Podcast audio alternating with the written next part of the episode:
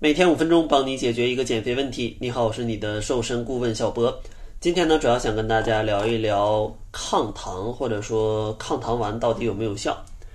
其实近几年呢，流行一个概念，就是要抗糖，要抗糖化。然后很多商家呢，就推出了各种各样的抗糖产品，说吃了这个产品呢，你就怎么能降糖啊，又怎么不吸收糖？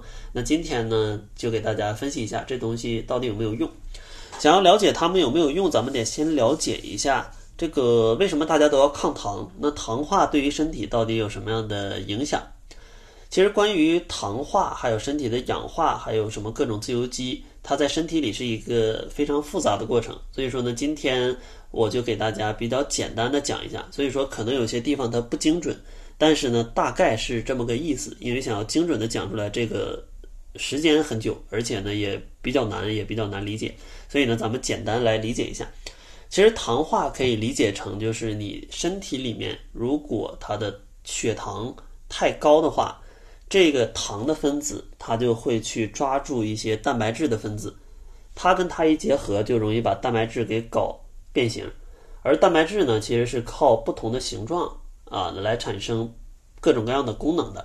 如果你你把它搞坏了。那它其实就会被身体去把它消灭掉，或者说呢，在这个过程当中还容易产生更多的自由基，而这样呢就容易让身体有更多的氧化的反应。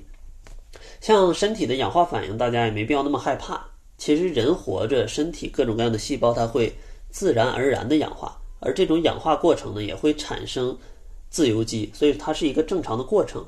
但如果你摄入了过多的糖，那咱们就会加快身体细胞氧化的过程。如果时间久了，它就会让身体更快速的衰老啊！大家先明白这样的一个概念，就是人都是会衰老的，只不过你吃了更多的糖，有更强的糖化反应，会让人加快衰老。那接下来咱们就来分析一下，那吃这些抗糖丸儿。它到底有没有效去缓解这个衰老，或者说去帮你去抗糖？其实可以从两个方面去考虑。咱们要先了解一下身体的糖为什么会变多。第一个情况就是你肯定是先要吃了非常多的碳水化合物类的食物，而且它是能吸收的碳水化合物。这里呢就不包含像膳食纤维的那种，因为它消化不了，没办法变成那个糖。所以说第一步你是吃了非常多。第二步呢，你身体有正常的消化吸收能力，消化吸收完了，你的血糖上升，然后呢，其实身体也会有一些降糖的功能，因为它不会让你血糖那么高去伤害你的身体，所以呢，身体会分泌大量的胰岛素去把你的血糖降下来。但是呢，这就要说到人体的一个机制了，其实这个胰岛素降血糖的这个机制是咱们祖先可能保命的一个机制，因为过去呢。大家吃不到那么多碳水，只有在丰收季节才能吃得到。所以说呢，而且丰收季节一般都是在秋天啊，马上就要到冬天，也不能打猎，没得可吃了。所以说，在这个时候呢，身体就会把你摄入的碳水化合物尽可能多的去转化成脂肪，去让你过冬。但是在现在这个时候呢，这个机制，这个保命的机制可能就有问题，因为碳水化合物太容易获得了啊，现在食物太充足了。所以说呢，身体。没办法适应现在这种过多碳水化合物的世界。虽然它有胰岛素能去分泌，但你摄入了长期摄入过多的碳水化合物，胰岛素它的分泌也会出现一些抵抗的情况。其实这就是糖尿病的前期。到了后期，你的血糖一直这么高，胰岛素它的分泌跟不上，或者胰岛素有一些抵抗，它的受体感受不到这么多胰岛素，都会导致你的血糖居高不下。那这个时候呢，其实就是会变成糖尿病嘛。所以说，这个时候糖尿病想要降血糖，就会再打胰岛素，就让你有更多的胰岛素去让它感受得到，就能把血糖降下来。说了这么多，咱们可以看一下这个主要的过程。其实影响你血糖高还是低，其实主要几个因素：一是你吃了多少碳水化合物；第二个就是你的身体的消化过程；第三个呢，就是有多少胰岛素能把它快速给降下去。但其实这个问题的源头都是你吃了多少碳水化合物。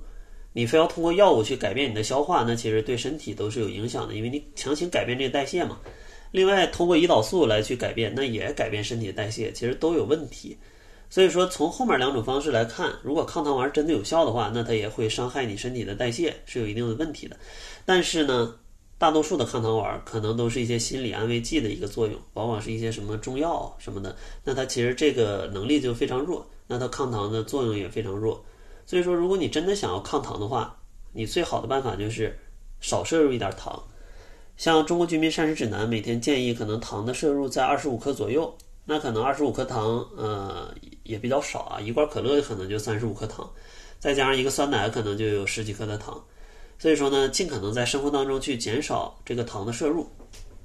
另外，其实像氧化呢，也不光是糖化的一个问题啊，因为在过程当中还有很多的自由基，你可能还要清除这些自由基。但其实这个就比较让人头疼了，因为就算你没有糖化，你每天这个细胞产生能量，这个线粒体一天就能产生三百多个自由基，那你全身上下这么多线粒体，一天可能得有一百亿个自由基出来。你说你吃啥或者吃什么维生素能搞定这些自由基，其实很难。所以说呢，还是建议大家去保持一个健康的身体、良好的睡眠，可以通过一些食物，咱们去降低这样的一个过程。这样的话才是抗糖最有效的办法。千万不要相信有什么神药，其实跟减肥是一样的啊。大家都宣称什么有什么神药吃了就什么能不胖，或者吃了就什么抗糖。那其实这么简单的东西，它往往是。不科学、不太靠谱的，往往都是骗大家，呃，辛辛苦苦赚来的钱的。当然，也是有一些有效的东西的。未来有机会再给大家来分享，怎么样去提高自身的一个抗氧化的能力。可能通过一些，呃，不用很贵、很奢侈的一些食物，其实就能达到类似的效果啊，完全没必要去花那么多的钱。所以说呢，希望大家可以注意一下，核心还是要你摄入。比较较低的糖，这才是抗糖最有效的一个办法。在结尾呢，我也会给大家去测算一下，大家每天需要吃多少的水果，多少的主食，可能是比较适合减肥的，是不超标的，不太容易让自己身体去有过度的氧化的。如果大家想要领取这份测试的方案的话，可以关注公众号搜索“窈窕会”，然后在下方点击一下方案。就可以获得这个测试的一个资格了。那好了，这就是本期节目的全部，感谢您的收听，咱们下期节目再见。